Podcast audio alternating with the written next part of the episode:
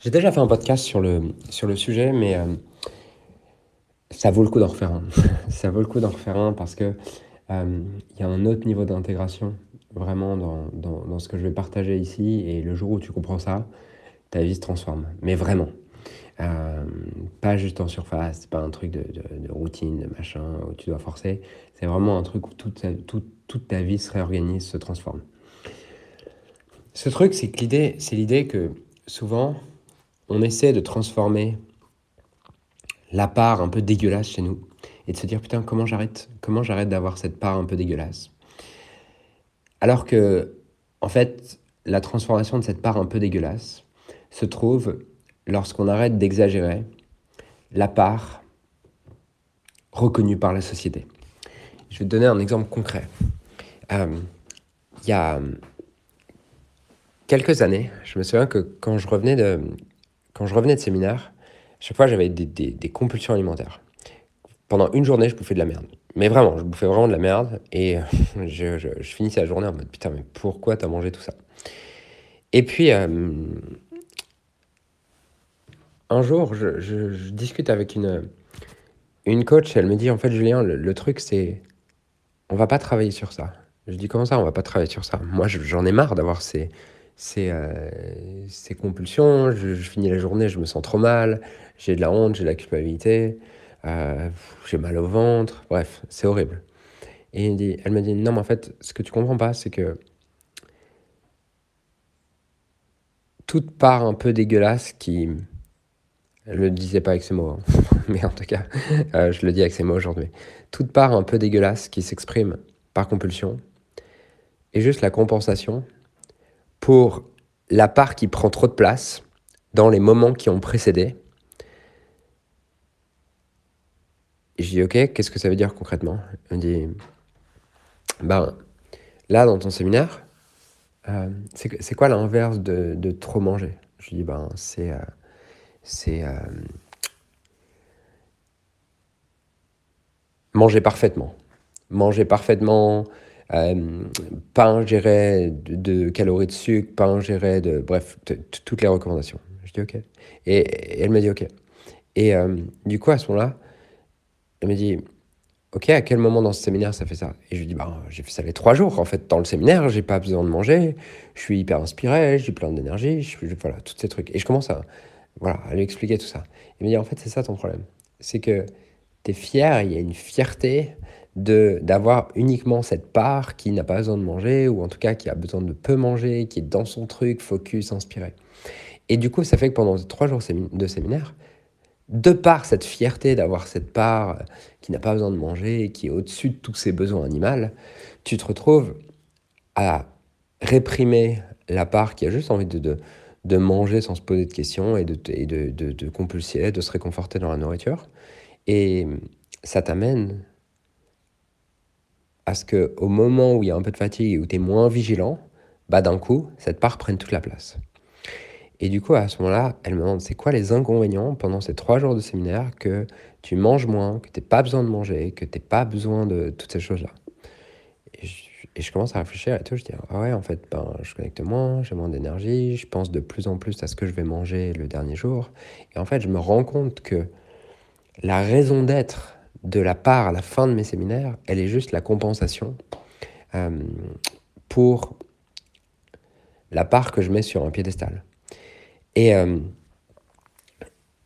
et ça, je l'ai vu énormément de fois, dans des addictions, dans des attitudes qu'on ne comprend pas de chez nous, dans des choses qu'on veut changer. Et hier, j'avais une discussion pareille avec un, un, client, et il me disait, en fait, moi j'en ai marre d'être un bâtard avec les meufs. Je, j'aimerais vraiment être quelqu'un de, de, gentil et tout, mais des fois c'est plus fort que moi en fait. J'ai besoin de.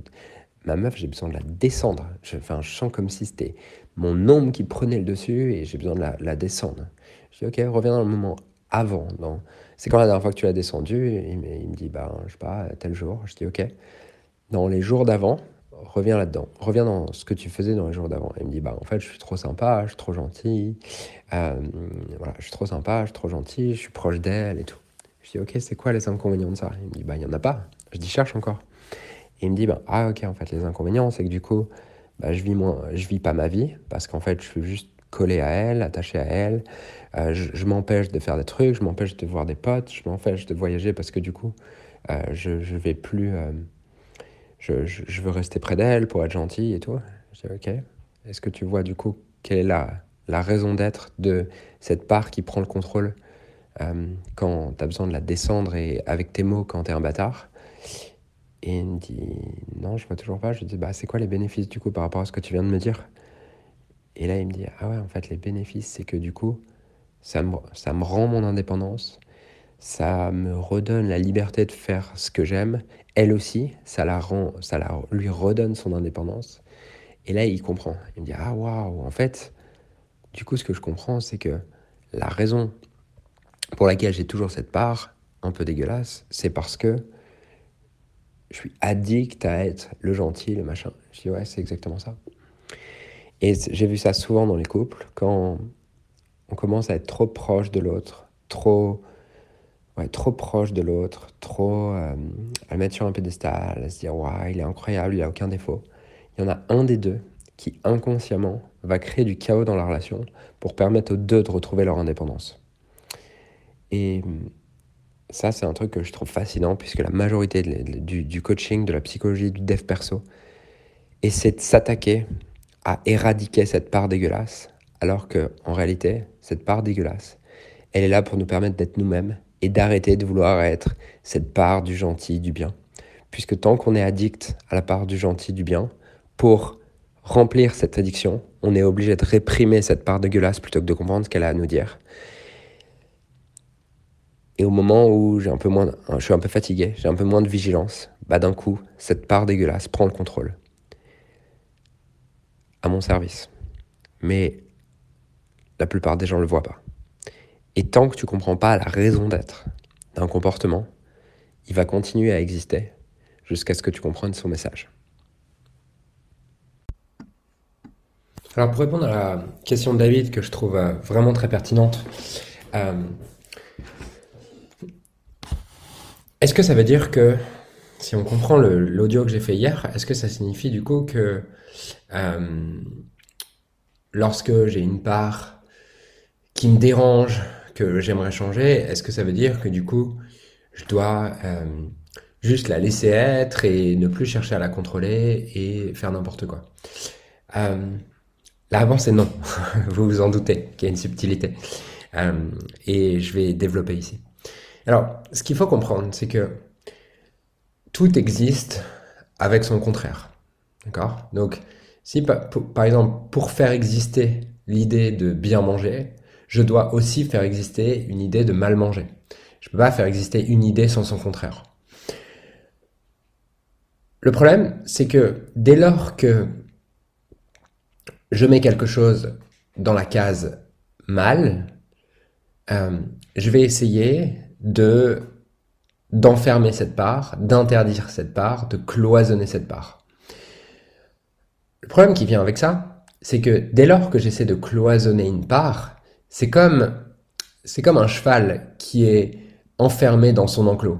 Un cheval qui est enfermé dans son enclos, il commence à accumuler de l'énergie, accumuler de l'énergie, accumuler de l'énergie. Et cette, cette énergie, elle s'accumule. Et ce qui fait que le moment où le cheval trouve une porte de sortie pour sortir de son enclos, bah, c'est un cheval en furie. Et c'est un cheval qui est incontrôlable. Et c'est ce qui se passe avec nos parts d'ombre. toutes ces parts et ces actions qu'on met de côté, en tout cas qu'on essaie d'enfermer dans cet enclos, qu'on n'autorise pas. Ce qui vient avec ça, c'est le fait qu'au moment où cette part se met à exister, euh, ou en tout cas au moment où, cette part d'un coup s'exprime, elle est incontrôlable. Et c'est valable pour tout.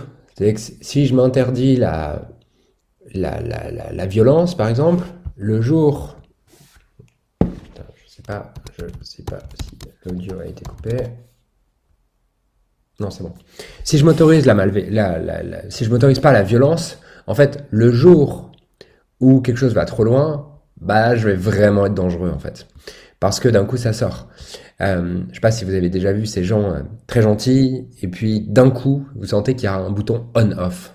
Et en fait, ce bouton on-off, euh, il va avec l'idée qu'il n'y a que deux choix qui a que on et off et que c'est mal, donc il faut que je le laisse en off, mais il y a un moment donné où juste la vie fait que ça s'exprime. Alors que si j'ai pas un bouton on off, mais j'ai plutôt une échelle qui va de euh, très sans une échelle sans jugement qui va de très très très violent à très très très doux, bah, en fait j'ai une infinité de choix entre les deux et je peux euh, laisser la vie s'exprimer entre les deux. Bah, c'est pareil pour la nourriture. C'est-à-dire que si, euh, par exemple, j'ai un bouton on-off sur la nourriture et ce bouton on-off, il est toujours conditionné à la croyance qu'il y a quelque chose de bien et mal, bah en fait, j'ai plus le choix. C'est-à-dire qu'à partir du moment où je commence un peu à manger, bah en fait, c'est on ou off. Soit je mange très bien, soit ça part en couille. Et l'idée, c'est de... J'aime beaucoup cette citation de Mark David qui dit, euh, d'ailleurs c'est un livre que je recommande beaucoup, euh, qui s'appelle Nourishing Wisdom, qui est vraiment autour de mind-body, euh, en lien avec la relation à la nourriture et tout ça. Et euh, il dit que c'est jamais la nourriture qui est le problème. Enfin, c'est jamais la substance. Aucune substance n'est nocive. C'est uniquement sa quantité qui détermine sa valeur. C'est-à-dire que c'est pas le fait de manger euh, du sucre qui est mauvais. C'est la quantité de sucre qui peut, à, à un moment, éventuellement devenir néfaste. Mais c'est pas la substance en soi. Et cette distinction, elle est essentielle puisque à partir du moment où j'ai un bien mal, c'est mes jugements qui prennent le contrôle et je peux plus être présent, conscient. Alors que quand je, je me libère de cette étiquette bien mal, ce qui se passe, c'est que j'ai de nouveau accès à mes sensations et je peux peut-être me rendre compte qu'au bout de trois bouchées, les trois premières bouchées sont incroyables et peut-être qu'à la quatrième, cinquième bouchée, c'est un peu moins bon.